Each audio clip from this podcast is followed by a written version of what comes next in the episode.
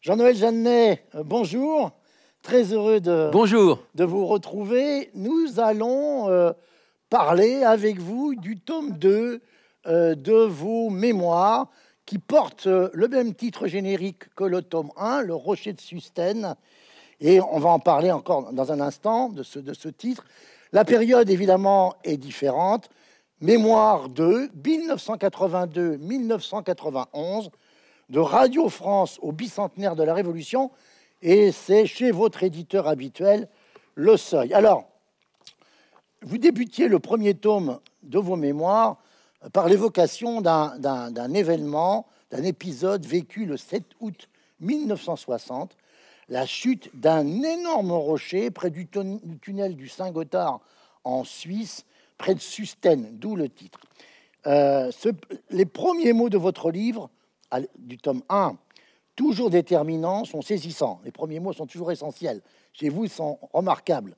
Un soir, la mort me frôla. Point. Ce moment tragique pour les cinq occupants de la voiture, euh, grosse voiture américaine qui vous, qui vous précédait alors que vous étiez avec deux, deux amis euh, en, deux chevaux, euh, vous inspire cette remarque, je la lis, c'était dans le tome 1, hein, toujours, sur la part de la contingence dans le destin des hommes, tout historien est conduit à s'interroger, et cela vaut aussi bien pour son propre itinéraire.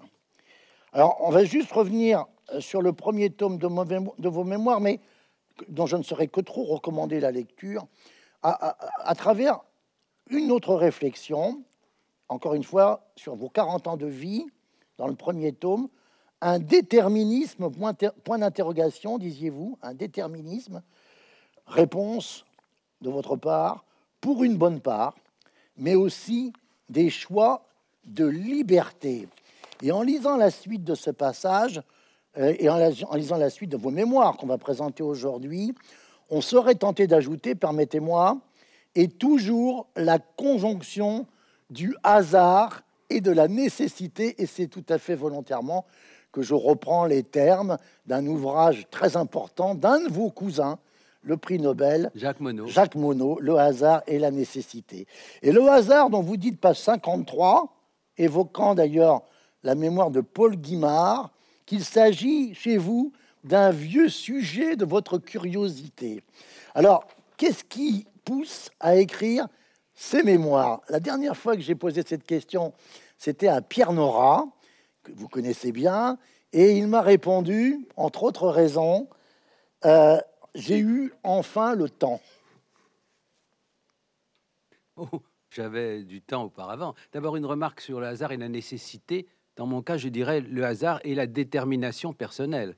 Car le hasard et la nécessité, on a le sentiment qu'on n'est qu'un jouet à la surface des choses.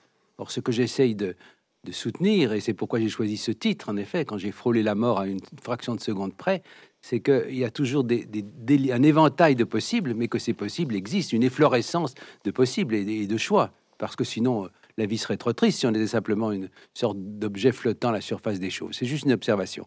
Alors, pour ce qui est de désir d'écrire des mémoires, franchement, ça n'est pas très original, mais il se trouve que euh, quand j'avais 20 ans, je me suis dit que j'aimerais avoir une vie qui s'organise entre la réflexion, l'écriture, l'enseignement de l'histoire, ma passion, je suis très amoureux de Clio, et euh, d'autre part, euh, qui me soit donné de peser un peu sur le cours des choses, de diriger telle ou telle institution, d'avoir une activité publique ou parapublique.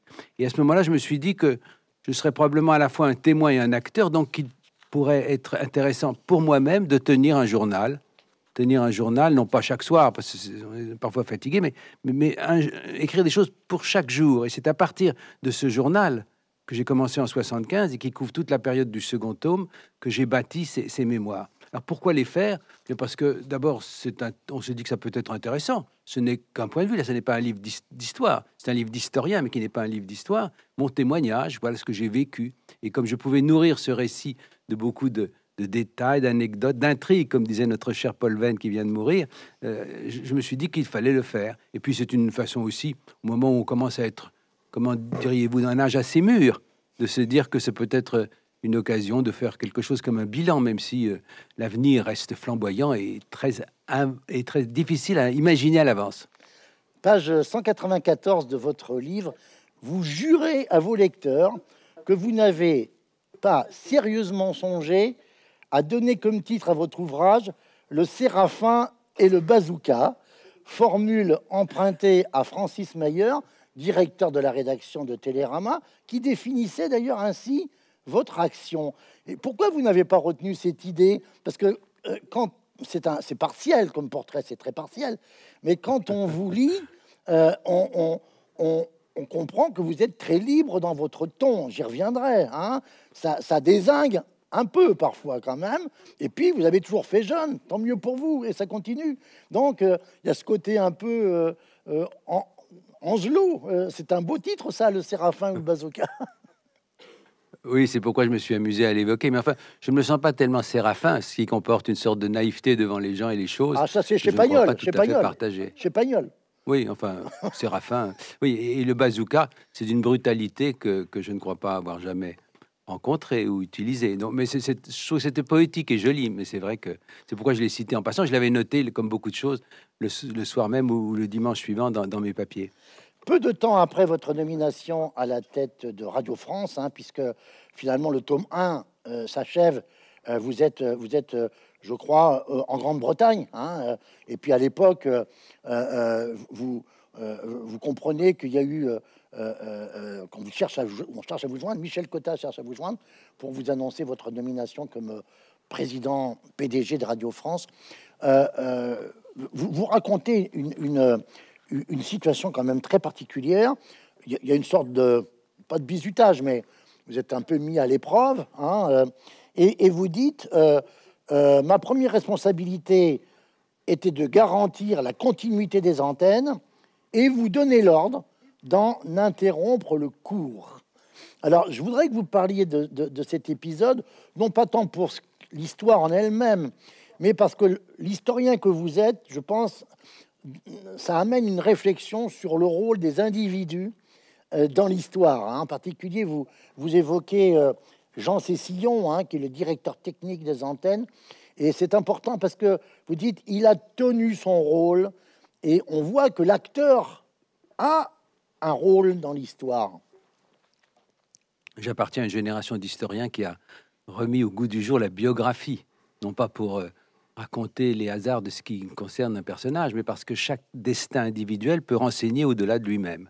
C'est un propos général. Maintenant, j'en viens à votre, votre question sans entrer dans les détails. En effet, euh, c'est un bizutage. Oui, en arrivant, il y a eu une grève et les syndicats ont mesuré probablement ma capacité de résistance et ont annoncé surtout qu'ils allaient passer sur l'antenne, je l'ai su indirectement, on a su qu'ils allaient passer sur l'antenne un communiqué. Or, j'avais une règle qui était dans ma tête euh, antérieure à ma fonction, c'est qu'il ne faut jamais que des, syndicats ou des, collaborateurs d'une chaîne de télévision ou de radio puissent se servir de l'antenne au profit de leurs revendications. Et je leur ai annoncé que je, que je l'empêcherais. Ils ont ri sous bas parce qu'ils ils ont ri euh, sous cap parce qu'ils pensaient bien qu'ils y arriveraient. Effectivement, sans entrer dans les détails, je me suis fondé sur le tempérament, le courage de ce personnage qui euh, s'est mis tout seul devant le centre de diffusion. Il, s'est assis dans un fauteuil, euh, comme ça, devant eux. Ils ont hésité et puis ils n'ont pas bousculé. Et, il m'a demandé au téléphone, Monsieur le Président, dois-je couper l'antenne vraiment? J'ai dit oui, couper. C'était mon ordre le plus bref de toute ma carrière, couper. et effectivement, du coup, paradoxalement, ça a renforcé mon autorité. Plutôt, ça a commencé de l'établir. Et un, syndicaliste que j'ai beaucoup apprécié, un syndicaliste de la CGT, m'a téléphoné le soir même en disant la grève s'arrête. Monsieur le Président, vous êtes président.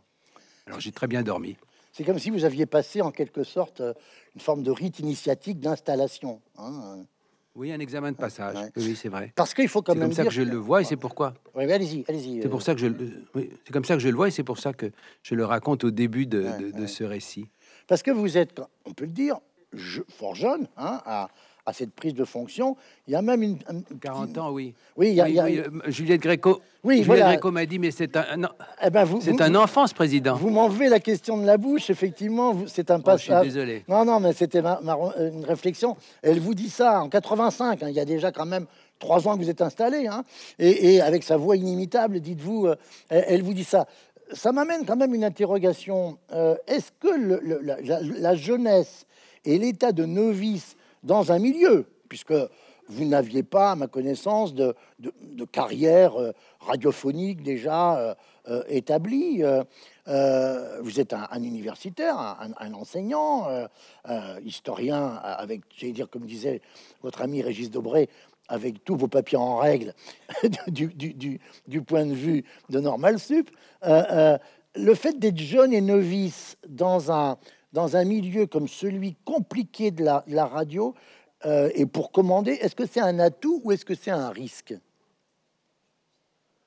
Ce n'est ni l'un ni l'autre, mais je n'étais pas tout à fait au fond novice. Je, peux dire que j'avais deux atouts. C'est que d'abord, j'avais beaucoup travaillé sur l'histoire des médias, donc réfléchi à la question des relations entre ces grandes institutions et les pouvoirs publics, et le public, et les forces de l'argent, et la publicité, etc.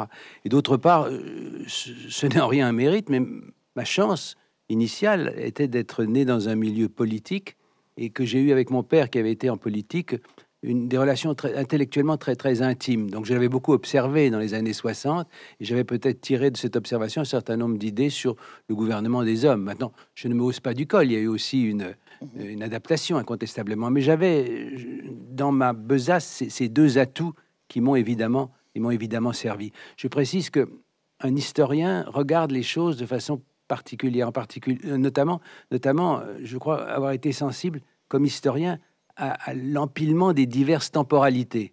Je veux dire qu'il y avait des rythmes très prompts, ceux de, du journalisme. Euh, c'est André Gide qui disait l'information, c'est ce qui sera moins intéressant demain qu'aujourd'hui. Et puis les budgétaires, et puis ceux qui vivaient sur trois ans, comme les musiciens, et puis d'autres, etc. Et il me semblait, comme historien, à partir de mon expérience d'historien, qu'il était nécessaire d'organiser ce que, j'aurais d'influence et d'autorité à la rencontre de ces différentes temporalités. Un peu comme une coupe géologique qu'on nous apprenait autrefois quand on, faisait de la géographie, mon cher collègue, qu'on faisait de la géographie euh, générale et physique. Exactement. Alors, on voit que les, les non pas les, les, les forces syndicales euh, euh, ou, les, les, mais, ou, le, les leaders syndicaux, mais là, on était dans les, j'allais dire, pardon pour le jeu de mots, le synclinal et l'anticlinal, hein, euh, à propos des couches. vous me hein, je vous suis. Euh, mais vous évoquez aussi ce que vous appelez chez les journalistes la volatilité des émotions. Très, très belle expression euh, qui, quand même, vous a amené parfois à, non pas vous, vous vous, vous gendarmez, c'est pas du tout votre style, et puis vous avez fait très attention à respecter euh, euh, euh, l'indépendance journalistique, etc. Mais je crois parfois que vous étiez vous-même un peu surpris par ce côté au fil de l'eau de, la citation de, Gide que vous citiez tout à l'heure chez les journalistes, non? Oui, j'avais à gouverner une population spécifique qui était en effet par nature portée à suivre les émotions de, l'instant. Quelquefois, je pensais, vous savez, à l'île de Tintin, dans, l'étoile mystérieuse, avec ces énormes champignons qui grossissent, qui grossissent, et puis tout à coup, pout, disparaissent. J'ai souvent ça en tête. Vous le dites dans une le population extrêmement attachée. Vous, le dites dans le livre parce que je crois que vous leur avez dit, vous leur avez dit ça. Vous avez pris. Oui, comme, bien vous êtes un, un, fin, un, fin, tintinologue, vous, leur avez, vous avez pris cette image-là. Oui, oui, tout à fait. Oui, oui, je, l'avais prise en effet parce que parce qu'elle me paraît, paraissait pertinente. Et, et de fait, c'était une population qui était émotive. Beaucoup plus tard, j'ai eu à, gouverner une maison avec des conservateurs de la Bibliothèque nationale de France. C'était un tempérament très différent. Et, j'aimais en même temps l'information, j'aimais ces, journalistes. J'ajoute que, euh, puisque vous évoquez les relations que j'ai eues avec eux, je les ai toujours protégés contre les interventions extérieures. Et, d'ailleurs, ils m'ont souvent euh, euh, rendu euh, pris acte, ils ont souvent pris acte devant moi de cela. Mais en revanche, j'étais directeur de la publication. Je ne m'interdisais nullement de leur faire des observations à l'intérieur, de leur faire à titre individuel, dans la hiérarchie, et aussi d'évoquer cela devant, les syndicats. Euh, vous me parliez des syndicats, j'ai envie de, de, de, dire que, que j'ai des rapports plutôt bon avec eux au total. Chacun jouait son rôle, on était dans ces... Mais alors de, l'extérieur, surtout de la droite, on m'a dit malheureux, c'est terrible, les syndicats de l'audiovisuel. Je ne l'ai pas éprouvé comme tel. J'ai eu au contraire un certain plaisir à, cela, en sachant qu'il y avait des rituels, il fallait respecter la longue durée, il fallait tenir compte du fait qu'ils étaient entre eux concurrents. Voilà. Mais, mais, mais, mais je n'ai pas un mauvais souvenir des interminables comités d'entreprise que j'ai eu à présider. Alors, euh, on parlait des journalistes, puis à Radio France, il y a un autre métier, alors que les journalistes appellent parfois avec un, un zeste de, d'ironie ou de euh, considération un peu négative, les saltimbanques, hein, c'est-à-dire en fait la partie, on va dire, euh, hors, hors information, hein, les, programmes. Alors il y a un passage, page 29, qui est tout à fait intéressant. On reviendra après peut-être sur les relations qui n'ont pas forcément été bonnes avec le producteur principal de cette émission, Claude Villers, mais euh, vous êtes confronté à, une histoire qui concerne le tribunal des flagrants délires. Alors c'était une émission culte, hein, euh, déjà, hein, et là on, est quand même un peu au début de, votre mandat, c'est un matin de février 83, c'est l'ambassadeur de Belgique qui a, qui a, un nom à particules, qui vous appelle et qui est très courroucé euh, euh, euh, je voudrais que vous nous racontiez cette histoire, surtout la manière avec laquelle vous avez réagi vis-à-vis des, envers des producteurs de, du, tribunal des flagrants délires, et en particulier Claude Villers et son équipe. Je vous, on vous écoute. oui, l'ambassadeur, l'ambassadeur m'a appelé en me disant, Monsieur le Président, savez-vous que vous venez d'insulter ma reine, la reine Fabiola? Je n'en savais rien. J'ai vérifié à cette occasion que j'étais responsable d'une trentaine d'antennes différentes et ensuite davantage. Ah ben, j'ai dit, dans le tribunal des flagrants délires. Alors j'ai fait monter la bande et j'ai vu en effet, on peut le dire maintenant, mon sang s'est glacé lorsque j'ai entendu qu'un des amuseurs, euh, je crois que c'était Louis Rego, avait dit on a tort de, on a tort de blâmer Fabiola. Vous savez qu'elle n'avait pas d'enfant. Euh, on a tort de la blâmer. Elle est assez intelligente pour ne pas avoir donné naissance à un Belge, ce qui était évidemment pouvait être assez drôle, mais était tout de même très insultant. Alors je les ai fait monter dans mon bureau. Il y avait des proches, euh, Rego, Villers. Euh, et, je leur ai, j'ai fait une espèce de réflexion avec eux sur euh, la limite de ce qu'on peut dire quand on est un, amuseur. Je crois qu'il n'y a jamais une absence de limite. On ne peut pas tout dire. Et alors, à ma satisfaction, et, cela a suscité ma considération envers eux, ils m'ont dit qu'en effet, là, ils avaient, pensait-il, dépassé les bornes, dépassé la limite de ce qu'on pouvait dire, puisqu'ils avaient insulté une femme. Bien. Alors, euh, ils ont même accepté, si j'ai bonne mémoire, j'ai bonne mémoire, d'envoyer une lettre d'excuse à, l'ambassadeur. Ce qui m'a fait plus tard réfléchir à cette question de ce qu'un humoriste peut et doit dire et ce qu'il ne peut pas dire. On a besoin de fous, on a besoin de triboulets à côté des pouvoirs, mais le triboulet, il y a des choses qu'il ne peut pas dire. J'ai en tête un, autre, exemple, de, entre guillemets, cette jurisprudence, qui n'en est pas une. Hein. C'est les guignols qui se sont excusés ainsi auprès de Bernadette Chirac pour un petit spot euh, où il l'avait montré euh, euh, avec son sac à main pour les, marionnettes des Guignols. Et je, me souviens qu'ils ont présenté leurs excuses à Madame Chirac aussi parce que c'était allé au-delà au -delà du raisonnable. Alors, à, plusieurs reprises dans, dans, votre livre, revient la mention culture protestante. Je voudrais qu'on s'attache un peu à cela. D'abord, vous, vous citez Gaston Defer, pour lequel vous avez une grande considération, hein, euh, le préfet de police Guy Fugier, Olivier Nanteau, euh, et puis plus tard, à la, lorsque vous êtes à la, mission du bicentenaire, euh, Pierre Encrevé, qui est conseiller technique du Premier ministre Michel Rocard, mais on pourrait aussi citer Michel Rocard vous-même et lui-même, et, vous dites à propos de, de Pierre Encrevé, je l'ai trouvé bien disposé en ma faveur par mon ascendance dans la tribu Mono. Alors, euh, connaissant vos, racines familiales, Rassurez-vous, Jean-Noël, je ne vais pas vous demander de nous refaire un cours sur l'éthique protestante euh, à, la Max Weber, euh, mais est-ce que cette, cette, cette, cette, appartenance à la communauté protestante, cette formation qui est quand même la socialisation, on va dire, est-ce qu'elle a forgé ce que dans le deuxième chapitre de votre livre, vous appelez votre indépendance, en particulier quand vous êtes euh, président de, Radio France. Je crois que c'est Annick Cogent, d'ailleurs, euh, qui, qui, a pris ce mot indépendance pour caractériser euh, votre présidence. Est-ce qu'il y a un lien? Il y a peut-être, il y a peut-être un lien. Euh, en effet, ma mère, mon, du côté de mon père, aucun protestantisme, mais du côté de ma mère, euh, en effet, des monos. Il y a beaucoup de monos protestants. Et comme Pierre Encrevé, qui par parenthèse était un homme de première qualité, j'avais des ancêtres pasteurs assez nombreux. Alors, je ne suis pas de, la chapelle, enfin, je suis pas du temple, mais euh, je crois qu'on est marqué assez fortement par cela. Et, et c'est en relisant le manuscrit que j'ai observé qu'il y avait en effet beaucoup de protestants et que je m'étais en général bien entendu avec eux. Alors, je ne vais pas en effet faire du Max Weber. Je dirais simplement que il y a dans le protestantisme des, qualités, des, une culture qui parfois me convient assez bien. Je veux dire, euh, l'idée de la responsabilité individuelle, de l'examen personnel, de, l'idée qu'il n'y a pas un Dieu personnel qui vous, qui vous, qui vous organise euh, les bons points et les mauvais points, etc. etc. Maintenant, j'ajoute aussi quelque part, je crois, que je, préfère les protestants quand ils sont minoritaires plutôt que lorsqu'ils sont, comme dans la Genève de Calvin, au pouvoir, car à ce moment-là, ils peuvent avoir un côté, comment dire, un peu, c'est un peu vulgaire, mais peine à jouir, enfin, la difficulté à, tirer de la vie dans ce qu'elle est tous les bonheurs concrets qu'elle peut vous apporter. Voilà, vous me poussez sur ce terrain. En effet, euh, c'est un professeur qui vous parle. J'aurais pu y consacrer une heure, mais j'ai essayé de ramasser ma pensée sur, sur les huguenots.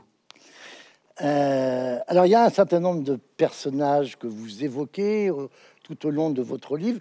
Certains, à mon sens, dans une période de, de, de, baisse nécessaire de la température dans, dans, leurs appartements ou leurs maisons, n'auront pas vraiment besoin de frais de vêture, n'auront pas des, de, parce qu'ils sont habillés pour l'hiver hein, dans, dans, votre livre. Hein, euh, ah bon, vous trouvez, vous trouvez? Oui, oh, je pense que par exemple, je pense que, que, Jérôme Clément, puisque vous me citez, vous me poussez à citer un nom, euh, euh, Jérôme Clément, qui, vous, qui, vous, qui est au cabinet de Matignon, de, de Pierre Monroy, alors qu'il est Premier ministre Monroy et que vous êtes bon, président de Radio France, demande à vous voir et, et vous demande donc clairement de, de, recaser sa sœur hein, ou de trouver un, un, un, un fonction à, sa sœur, personnage parfaitement respectable par ailleurs. Hein, euh, euh, et, vous dites... Oui, je n'ai pas... Je n'ai pas...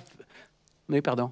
Vous dites, on ne s'étonnera, on, ne s'étonnera pas à propos de, de, Jérôme Clément, on ne s'étonnera pas que le syndrome de Périchon, cher à la biche, se fût levé indéracinable dans son âme. Oui, alors écoutez, si on faisait des mémoires à l'eau tiède, ce serait pas intéressant. Observez que quand j'ai un peu égratigné tel ou tel, d'abord ils sont toujours vivants, pratiquement, et donc euh, ils sont parfaitement à même de livrer à leur tour leur version de cette conversation. Je doute qu'en l'occurrence elle puisse être démentie. D'ailleurs, euh, avec Jérôme Clément, j'ai eu une correspondance au moment où je quittais Radio France que je cite longuement et où je montre que, son intelligence était déliée et qu'il pouvait présenter un point de vue un peu différent du mien par rapport à ce qu'avait été en effet mon indépendance. Vous citez l'article nécrologique quand je suis parti de Annick Cogent, indépendant a-t-elle titré? Oui, c'est indépendant. Je, crois que je la devais au pouvoir socialiste que cela a souvent irrité. Je raconte évidemment, c'est au centre de cette réflexion, ce qu'ont été mes rapports avec le pouvoir pour montrer que je me sentais, et parfois ça a tiré assez dur avec les socialistes, je sentais le devoir de respecter le grand courage historique qu'ils avaient eu en faisant la loi de, la loi Filiou et en créant le, le SAS. Et puis ils se sont aperçus après coup que j'étais au moins aussi riche et davantage probablement à partir de 86 euh, devant l'arrivée de ce qui m'apparaissait comme le retour des émigrés 1814 ou 1815. La brutalité incroyable d'une droite revenant au pouvoir. Et du même coup, mes actions se remontaient dans l'esprit de François Mitterrand. C'est, du point de vue que vous, évoquez, l'indépendance ou non, euh, je, crois que c'était que, que c'est, ce que je résumerais de la sorte. Mais je n'aurais jamais pu, évidemment, être indépendant de, de, cette manière si la haute autorité présidée par Michel Cotta, à laquelle je garde une une affection, une considération. J'ai une gratitude pour elle qui est grande. Elle n'avait pas protégé, elle n'avait pas servi d'intermédiaire. Et c'était, c'était la raison qu'elle avait d'être. Elle, avec ses huit petits nains autour d'elle. Enfin, petits nains, vous voyez ce que je veux dire Avec les, les, les, les, personnages augustes, les huit personnages augustes qui étaient autour d'elle dans cette institution. Je, rétrospectivement, je pense que c'est un des sujets où on peut encore trouver pour aujourd'hui, parce que c'est éternel, peut-être, quelques enseignements sur la manière de d'assurer cette distance entre le pouvoir, les pouvoirs publics et les instances de télévision, avec évidemment euh, la possibilité pour ces instances d'utiliser l'arme financière. On n'a mmh. pas été gentil, donc je vous donne moins d'argent. Mais évidemment, les choses ont quand même beaucoup, beaucoup évolué, en sachant que toujours les, les, gouvernants, je l'ai été après, ont toujours tendance à maudire le miroir qui leur tend une image qu'ils n'approuvent pas et qui ont envie de casser le miroir. Ah, c'est ça qui est tout à fait extraordinaire et passionnant dans votre récit, c'est que d'abord vous montrez parfaitement le, effectivement ce que vous avez appelé le paradoxe, la contradiction hein, entre euh, un gouvernement sur la, volonté de, de, de, changement politique de, à partir de mai 81, euh, euh, qui libère les ondes, autorise ce qu'on appelle les radios libres, hein, au risque d'ailleurs appelions radio locale privée. Nous appelions la radio locale privée, les radios libres, c'était nous. Exactement. Et, c'est important dans le livre, ça me fait penser à la querelle sémantique sur l'école privée et l'école libre. Hein. Euh, euh, vous, vous disiez bien les radios privées. Hein. Et on voit d'ailleurs au bout d'un moment où, euh, quand un dénommé Baudecroux, hein, qui, qui, qui, crée énergie, hein, envahit comme un sauvage les, les, ondes, la bande FM, ça, ça menace même la qualité d'écoute de, la radio publique. Bon, donc on, voit donc euh, un pouvoir qui libère le monde de la radio et même globalement de l'audiovisuel par cette loi Fillou, mais qui très vite a envie de reprendre et de, euh, et de recontrôler tout le message. Et vous dites d'ailleurs, c'est tout à fait euh, paradoxal, et, page 58, je vous cite, hein, je connaissais bien pour l'avoir étudié et enseigné hein, dans, votre fameux cours et séminaires sur l'histoire des médias, la fascination trouble exercée par la radio et la télévision sur le personnel politique. Euh, et vous dites, euh, on sait bien que ça ne fait pas l'élection, hein, la radio et la télévision. Or, par exemple, quand vous rencontrez Fabius, pour la première fois, je, je, passe sur la, formule que vous employez, il est très froid, hein, et il, est pratiquement, il n'a qu'une envie de vous parler de la matinale de France Inter, qui est sans doute la seule tranche de radio qu'il écoute. Hein. Euh, euh, et, vous dites, euh, fondamentalement, on a, le sentiment que, que, les politiques ne parviennent pas à couper le cordon ombilical. Oui, cet entretien était topique à cet égard, mais j'en ai cité d'autres qui conduisent à la même réflexion. Je pense qu'ils ne pourront jamais complètement le couper, mais, c'est de la responsabilité de ceux qu'on nomme, protégés si possible par un corps intermédiaire, euh, par un SAS, par, par, euh, la haute autorité en l'occurrence, c'est leur responsabilité de, tenir leur distance. Ce qui ne veut pas dire qu'ils soient euh, conduits à faire les malins, c'est-à-dire à dire ah je vais prouver que je suis capable de d'être insolent et puis ça prouve que je suis libre. Ni à l'idée de faire un ghetto qui soit pas qui soit protéger contre je ne sais quel, euh, je, ne sais quel souffle extérieur. Ça n'est pas ça. Et je pense, comme je le disais il y a un instant, que le président de ces instances, ces institutions, qui sont les directeurs de la rédaction, les responsables de la rédaction, sont parfaitement euh, autorisés à intervenir à l'intérieur. Mais c'est tout autre chose. Vous voyez, j'avais nommé, euh, la première fois, j'ai nommé le directeur de la rédaction de France Inter, j'avais nommé quelqu'un sans prévenir personne, puisque c'était ma responsabilité. Ça n'a pas été très bien vu, ni au ministère de la Communication que dirigeait que, Fillou, euh, euh, Georges Filiou, ni, à l'Élysée, ni, tellement à Matignon, encore que Mauroy. Mauroy était un personnage pour qui j'ai acquis beaucoup de considération mhm. et qui, lui, nous a toujours beaucoup protégés contre d'éventuelles poussées de mauvaise humeur venues du château, comme on disait, c'est-à-dire de l'Élysée. Dans le livre, d'ailleurs, il y, a un passage où vous, racontez votre visite à Lille pour l'inauguration. Alors, je ne sais pas si c'est des nouveaux locaux de Radio France Nord. Enfin, Radio Fréquence Nord. Fréquence, Nord.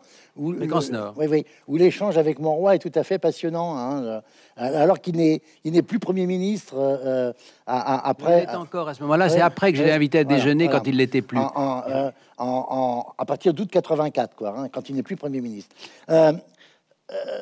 Il y a un autre passage, alors on, sort, j'allais dire, de, votre euh, métier et votre responsabilité de, président de Radio France. Euh, là, c'est plus, j'allais dire, à, l'historien que vous êtes. Il y a un passage qui est tout à fait intéressant, c'est autour de la rue de Bièvre. Hein, euh, vous, parlez d'ailleurs, vous dites notre cinquième arrondissement, hein, le, vôtre presque. Hein. Rue de Bièvre, on a l'impression qu'il y a une accumulation de, non pas de VIP, mais de, gens qui vont jouer un rôle. Alors, je, bon, bien sûr, on connaît la, maison hein, de, François Mitterrand, Daniel Mitterrand, d'ailleurs avec Roland Dumas qui était, qui était dans, la SCI. Mais juste à côté, vous êtes, vous, euh, avec comme voisin au-dessus euh, euh, Daniel Burguburu, hein, dont la fille, je pense que vous le savez, Jean-Noël, vient de prendre la fonction de secrétaire général de TF1. Hein, Julie Burguburu. Hein, c'est une énarque remarquable. Oui, oui, Sa mère a été secrétaire générale du, CSM, du, Conseil national supérieur. Oui, du Conseil supérieur de la magistrature. Et puis il y a aussi Michel Antonios, hein, dont, vous parlez. Vous êtes tous rue de Bièvre, là. Euh, euh, euh, ça, ça, ça, dit quoi? A fait, a fait 200 mètres, la rue de Bièvre. Ça dit quoi de la concentration des élites dans, dans, dans, une surface ça un parle peu... Surtout de, ah bah, ça parle surtout d'un hasard topographique. Quand j'étais venu habiter là, ça n'avait aucun lien avec la présence ah oui, à proximité de, de, François Mitterrand, ni, ni d'ailleurs des Burguburu dont j'ai fait connaissance à ce moment-là. il y avait d'ailleurs en face aussi, vous pourriez rajouter la femme, de, la, femme du directeur de France Culture. Donc c'est un hasard, mais le hasard souvent euh, définit, on revient au début de notre conversation, définit des, éléments importants. C'est grâce au hasard, je l'avais raconté dans le premier tome, que, que j'ai pu, euh, à 2 heures du matin, être dans la rue, voir euh, arriver François Mitterrand, et être conduit par Daniel Burguburu, qui la connaissait bien, dans la cour de François Mitterrand, juste au moment où il venait d'être victorieux, ce qui permet de faire trois pages, en effet spécifique, mais c'était encore une fois un hasard. J'ai eu beaucoup de chance, simplement, euh, c'est un peut-être un manque de modestie. Je dirais que à chaque, en chaque occurrence, il faut en saisir tout l'héritage, tout, tout, tout, ce que ce hasard peut vous apporter. Là, c'est vrai qu'il y, avait un hasard géographique que, à bon escient, vous relevez.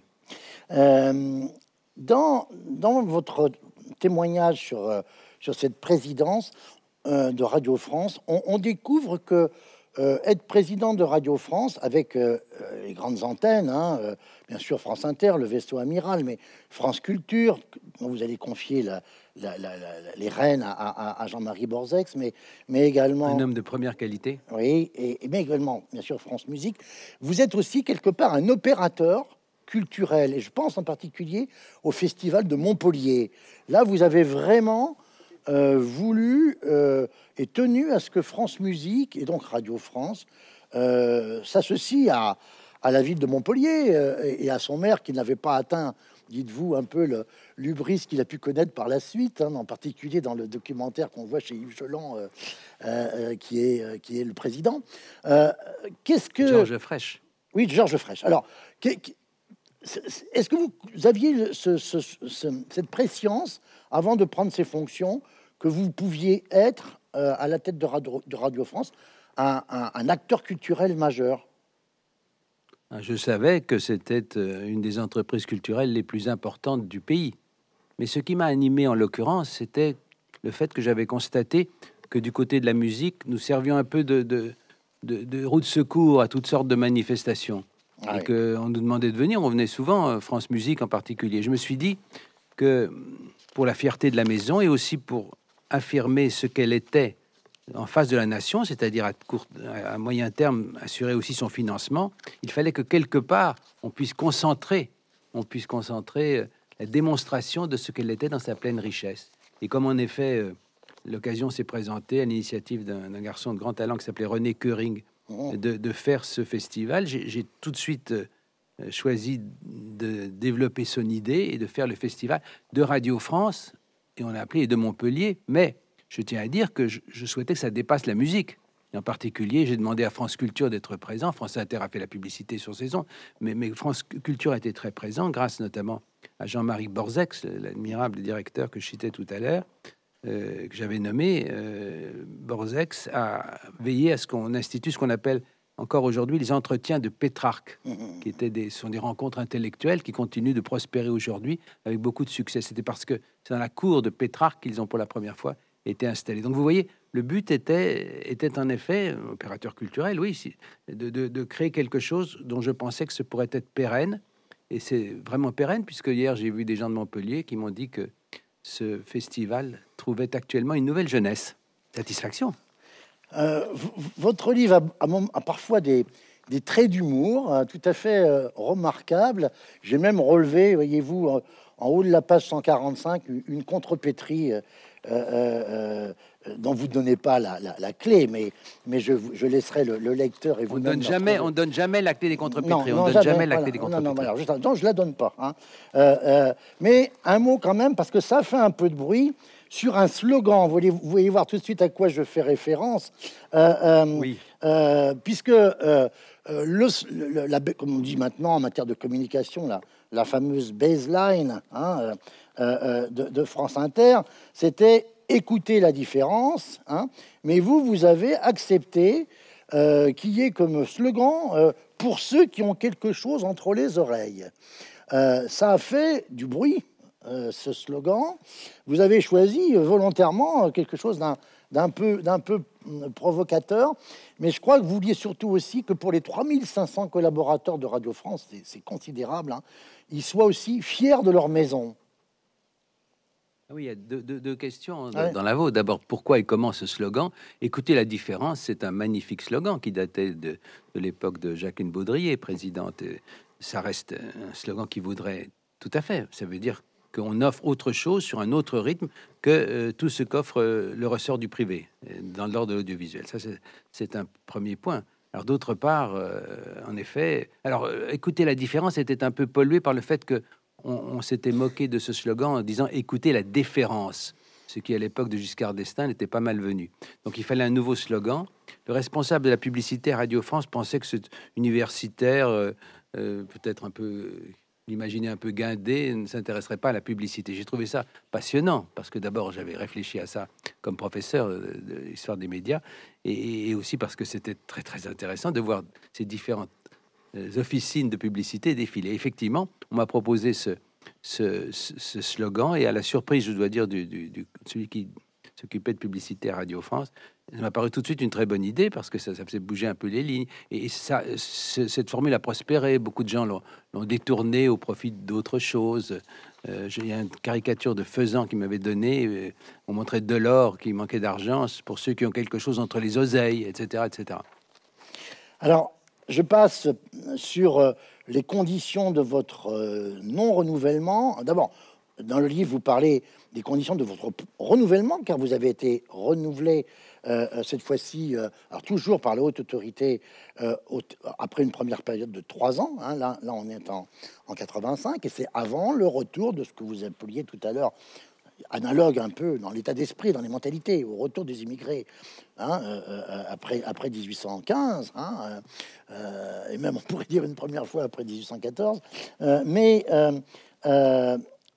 vous, vous, je voudrais quand même qu'on évoque euh, euh, ce, qui a été pour vous euh, ce, ce, changement d'attitude, hein, et, en particulier le pouvoir politique qui, par, son ministre de la Communication, Philippe de Villiers, hein, a véritablement été il pas, il était, secrétaire d'État, hein, secrétaire d'État, secrétaire d'État sous l'autorité de, Léotard. Hein. Léotard, dont vous dites, euh, il était clair qu'en quittant le monastère de son jeune âge, il y avait laissé la modestie et la sagesse de sa robe de bure. Et vous agitez, et vous ajoutez, pardon, ces gens-là témoignaient d'un fiel et d'une suffisance dont on a peine aujourd'hui à mesurer la prégnance. Hein. Euh, là, il y a véritablement. François Léotard allez-y, allez-y, allez-y, Jean-Noël, pardon. François Léotard, qui était ministre de la Culture, qui était, dont j'étais une, c'était une instance les plus importantes de la culture, a refusé de me recevoir, comme si j'étais pestiféré pendant les huit mois qui ont duré entre son arrivée rue de Valois et, la, loi qui a mis fin à nos, à nos fonctions. C'est une des rares fois de ma vie où j'ai eu l'impression que j'étais, comme vous savez, l'image euh, que le les adversaires du cartel des gauches en 1924, le patronat avait diffusé où on voyait un bolchevique avec euh, entre les entre les euh, dans la bouche un, couteau, couteau d'où tombait dont tombait du sang. C'était assez bizarre comme impression pour moi. Mais enfin, euh, c'est vrai, c'est vrai que ces gens-là, pas tous. Hein. Philippe Séguin, par exemple, s'est très bien comporté, mais Philippe de Villiers, il était il était le propriétaire, enfin direct de, de, Radio Alouette dans sa région de Vendée. Ah, et il était euh, ah, aux herbiers, très, mécontent que nous ayons installé une radio locale publique. C'est un autre élément de mon action, l'installation d'une trentaine de radios locales publiques à proximité. Oui, pardon, je voulais qu'on en parle. On, en dit un mot parce que nous avons la chance à, Bordeaux, euh, euh, et vous la connaissez bien, d'avoir Françoise Dost, hein, qui, qui, a été, euh, qui, qui, qui, a été une des responsables du, réseau France Bleu. Hein, et France Bleu à l'époque, pardon, je, vous interromps parce que France Bleu, il faut le préciser, c'était la radio des personnes âgées. pour les gens plus mûrs. Plus personnes âgées, oui, c'est ça. Et, que c'est ensuite que ce que j'appelais Radio France quelque chose le nom a changé en Radio Bleu. Je n'ai pas d'ailleurs été très content de ce changement, mais ça n'a pas d'importance. Mais ces radios locales, vous dites, c'était, c'était comme des petits théâtres. C'est extraordinaire. Vous dites qu'il y avait l'unité de lieu, l'unité d'action, euh, l'unité presque d'intrigue. Et ça vous a permis de, rencontrer euh, euh, des élus locaux, parfois même, on va dire, un peu des, potentats. Hein, sur leur territoire. Hein. Et là, il fallait exister avec aussi quand même. Hein. C'était un des aspects les plus intéressants d'un d'un métier qui était passionnément intéressant dans l'ensemble.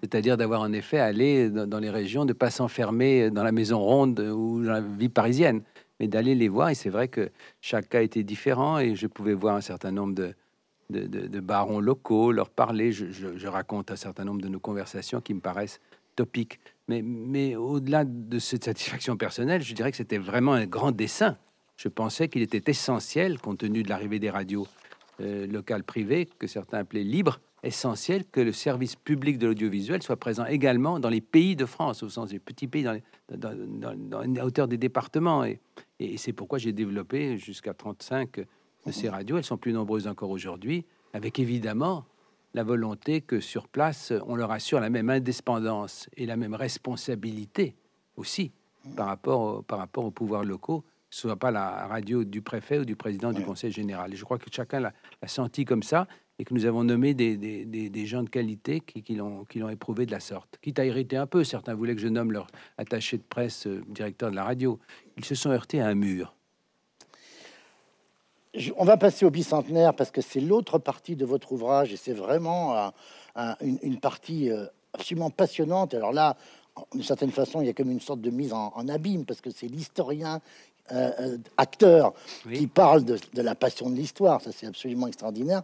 Bon, j'invite le lecteur à, regarder, euh, à, lire tout le livre, mais à s'attacher à la petite remarque que vous faites à Édouard Balladur, qui en matière de suffisance était quand même dans les grades les plus élevés, si je puis dire, en particulier, oui, à, propos de l'appellation du titre ministre d'État. Il y a une formule qui est remarquable.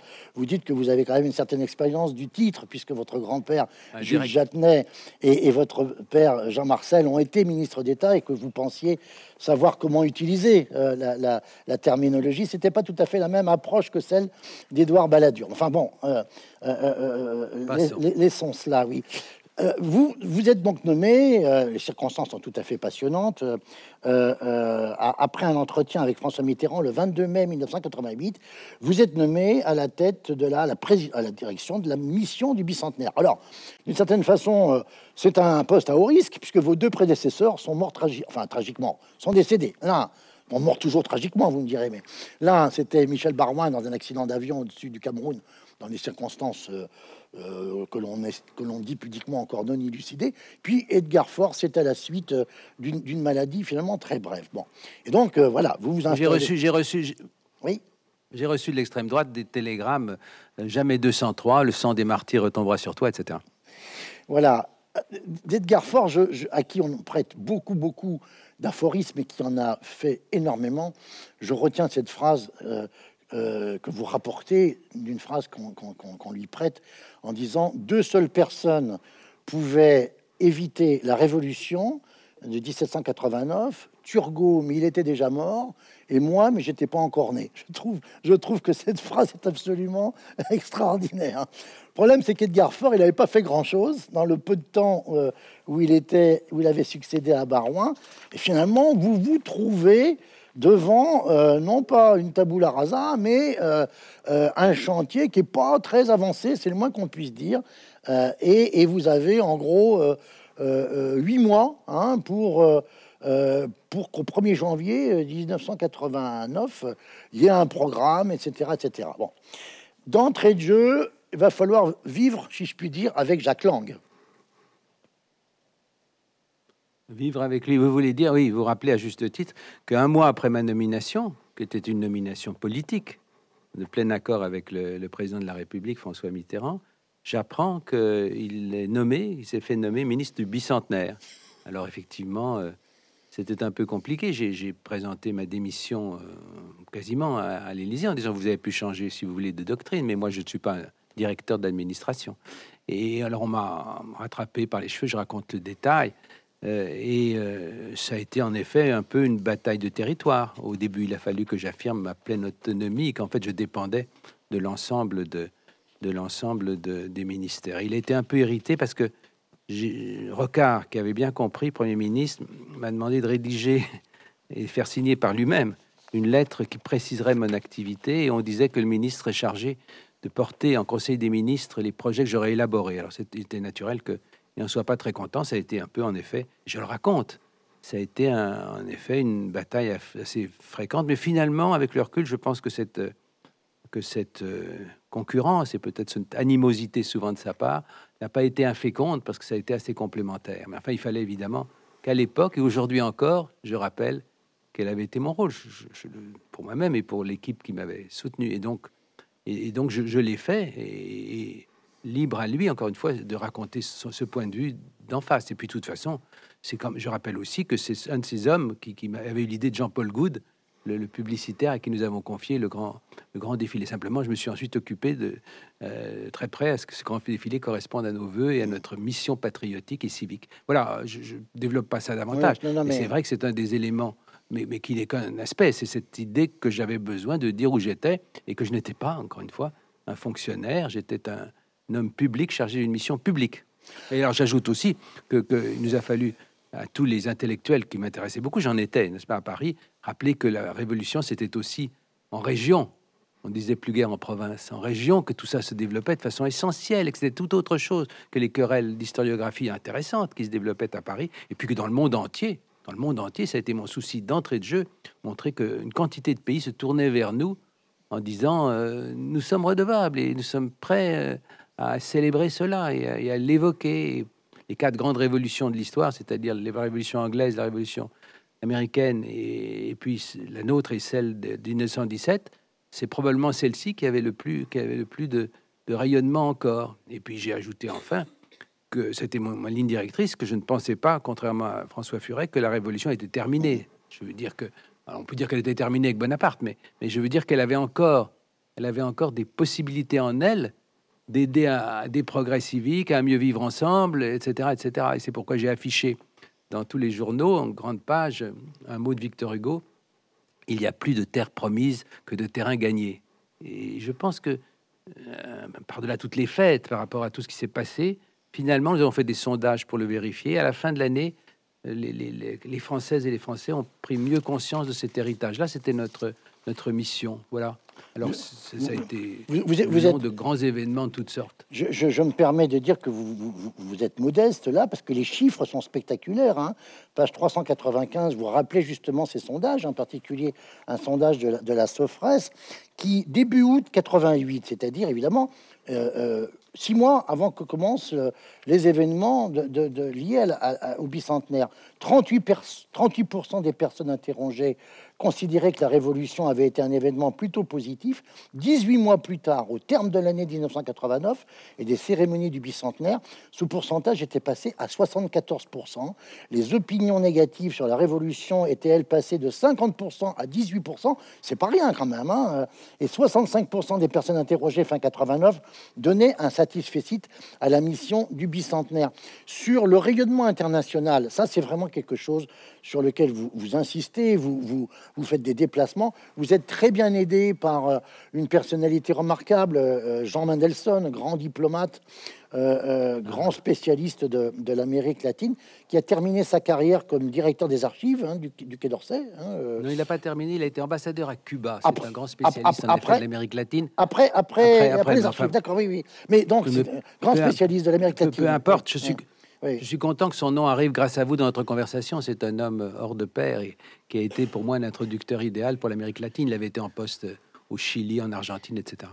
par esprit d'escalier, ça nous fera la dernière question, euh, puisque nous avions eu la chance de l'avoir euh, en partenariat au Festival du film d'histoire de, de, Pessac il y a quelques années pour un grand oral. Je crois que c'était l'année après. Festival que dont, on reparlera. Festival que, nous avons fondé avec Alain Rousset, effectivement. Dont, on va reparler. Et, qui dure encore. Oui. Un mot quand même avant, sur l'historiographie et sur les débats d'historiens. Vous dites, vous avez dit un instant, c'était très parisien, c'était ça, euh, mais, mais on a perdu de vue l'intensité des débats entre d'un côté Michel Vauvel et toute une partie de, de, l'école euh, historique sur la Révolution, de l'autre côté François Furet, dans une moindre mesure, parce que euh, Mona Ozouf, on comprend qu'elle est, qu'elle est beaucoup plus, j'allais dire, dans la, dans la, au moins dans, un commerce sans doute moins tranchant et plus agréable euh, que François Furet. Il y a des querelles d'ego. Plus de talent Oui, aussi. plus de hein. talent littéraire aussi. Oui. Euh, oui, oui, alors. Ça, vous, les avez, vous, vous, les aviez envisagés, ces débats, ces débats d'historiographes? Oui, il, n'avait pas besoin d'être très attentif. Pour, il n'était pas besoin pour le voir et voir que cela animait la, mais, mais, je ne prends pas ça du tout. Quand je dis parisien, mhm. je, ne, c'est pas un regard de, dépréciation. C'était très important en termes intellectuels. C'est vrai que euh, il y a eu trois courants. Il y a eu un courant très hostile hum, qui était un peu hors du jeu en fait euh, intellectuel, qui était porté par une personnalité Pierre Chaunu, oui, qui, qui, crachait chaque fois devant le lycée Carnot chaque fois qu'il passait devant. Mais puis ensuite, l'essentiel était en effet l'opposition que j'ai entre Michel Vauvel, vous l'évoquez, et François Furet, l'un qui était un peu l'héritier de la tradition jacobine de l'historiographie française. Ça remontait à Mathias, euh, Labrousse euh, et Soboul. Et puis, euh, non, celui qui, non sans mérite, avec Mona Ozouf, en effet, avait bousculé un peu, était revenu au fond à une certaine idée qu'au 19e siècle, beaucoup avaient eu de la Révolution. Ce qui était très positif, c'était, à mes yeux, qu'ils aient insisté sur les forces culturelles et pas seulement, comme on me l'enseignait en Cagne, sur les forces profondes. Les deux ont joué évidemment de façon importante. En revanche, et je le raconte en détail même ma réaction, ce, qui me paraissait dangereux, c'est de faire de la période de la terreur et de la commune, commune qui a eu tellement de préscience magnifique parmi le sang, euh, d'en faire une espèce de réalité ontologique qui caractériserait toutes les révolutions. C'est ce que pense, par exemple, c'est ce que pense évidemment Monseigneur Lustiger. Je raconte très ah longuement ça, un dîner avec le cardinal Lustiger, parce que euh, pour lui, il n'y avait aucun doute que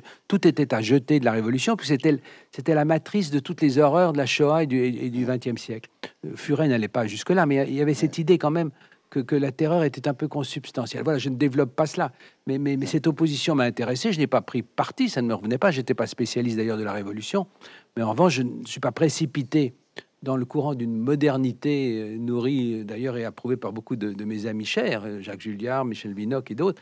J'ai essayé de tenir la part égale entre les deux parce que l'un et l'autre me paraissaient porter leur part de vérité en termes historiographiques. Et puis sociologiquement, il fallait que chacun, chacun ait sa place. Et je fais en effet des portraits. J'essaie de faire un portrait croisé, tout petit plus tard que, je suis, euh, de, faire un portrait croisé de François Furet et de Michel Vauvel.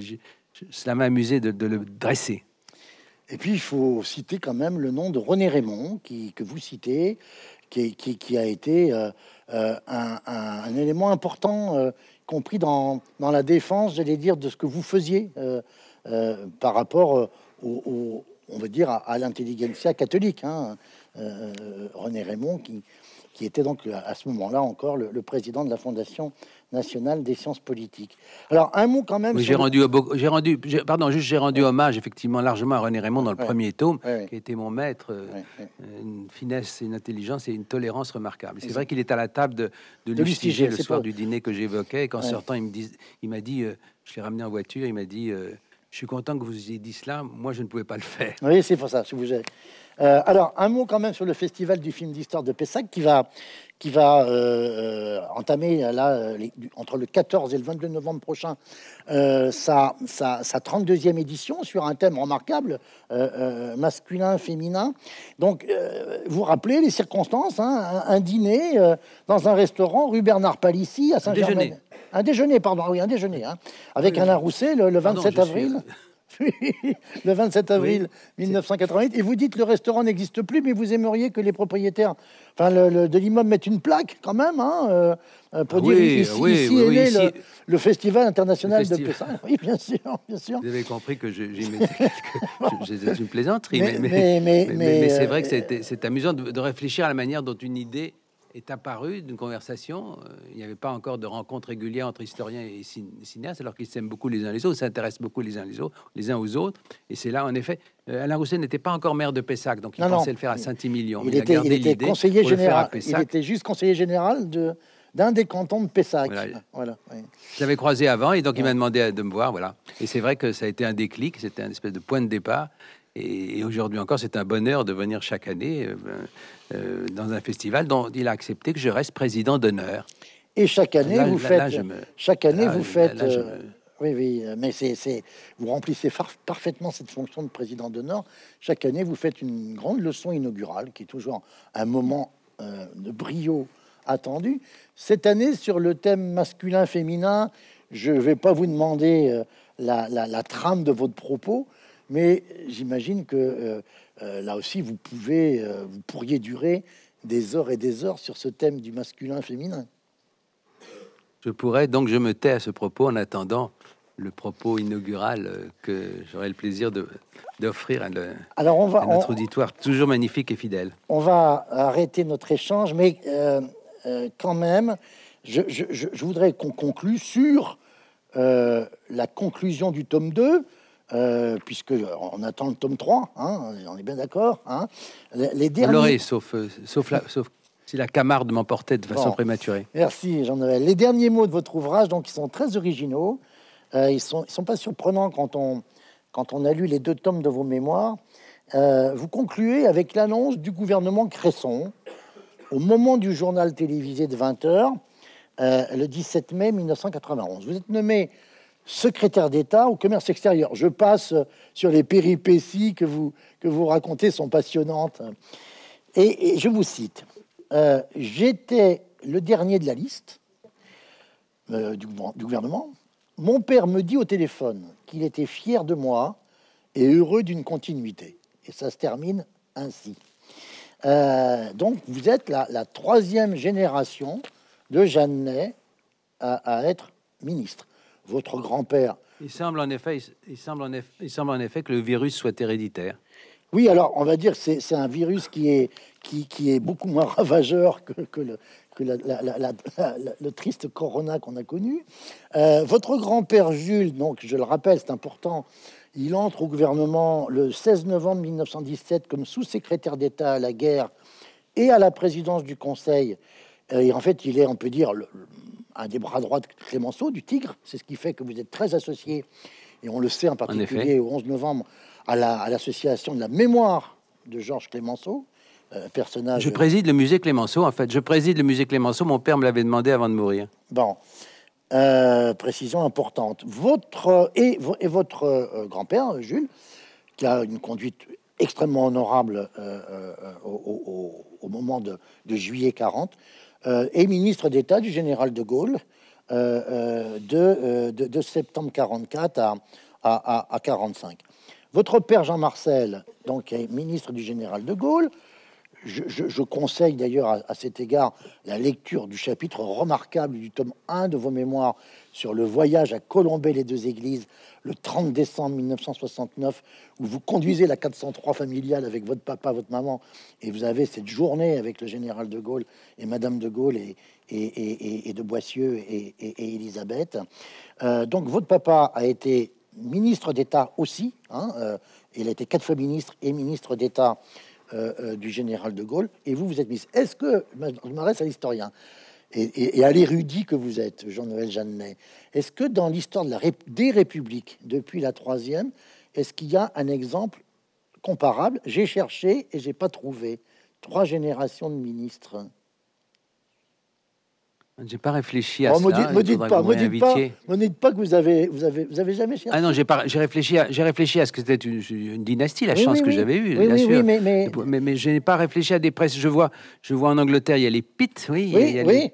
Pitt, il y a, il y a- il y a- il y a eu évidemment euh, Ferry, euh, Jules Ferry, son neveu Abel Ah Ferry. oui, non, mais ça, Ah, vous, me- non, vous me prenez un peu, vous me prenez un peu à- à- effectivement à l'improviste. Ben, vous, y vous, vous répondrez dans, été- dans le tome 3, Jean-Noël. Maurice, oui, je- il y en a quelques. ben, c'est une façon de prendre rendez-vous avec moi. Je m'en félicite parce que c'était un bonheur de converser avec vous, mon cher collègue. Merci beaucoup, Jean-Noël Jeannet. Je rappelle votre livre, le tome 2 du Rocher de Sustène, 1981. 82, 1991 au seuil. Merci beaucoup, Jean-Noël. Et puis, pour les Bordelais qui vont nous regarder, d'ici là, rendez-vous au Festival international du film d'histoire de Pessac à partir du 14 novembre. Merci beaucoup, Jean-Noël. Et merci à la librairie Mola qui m'a souvent fait interroger, ce dont je lui sais gré. Merci beaucoup.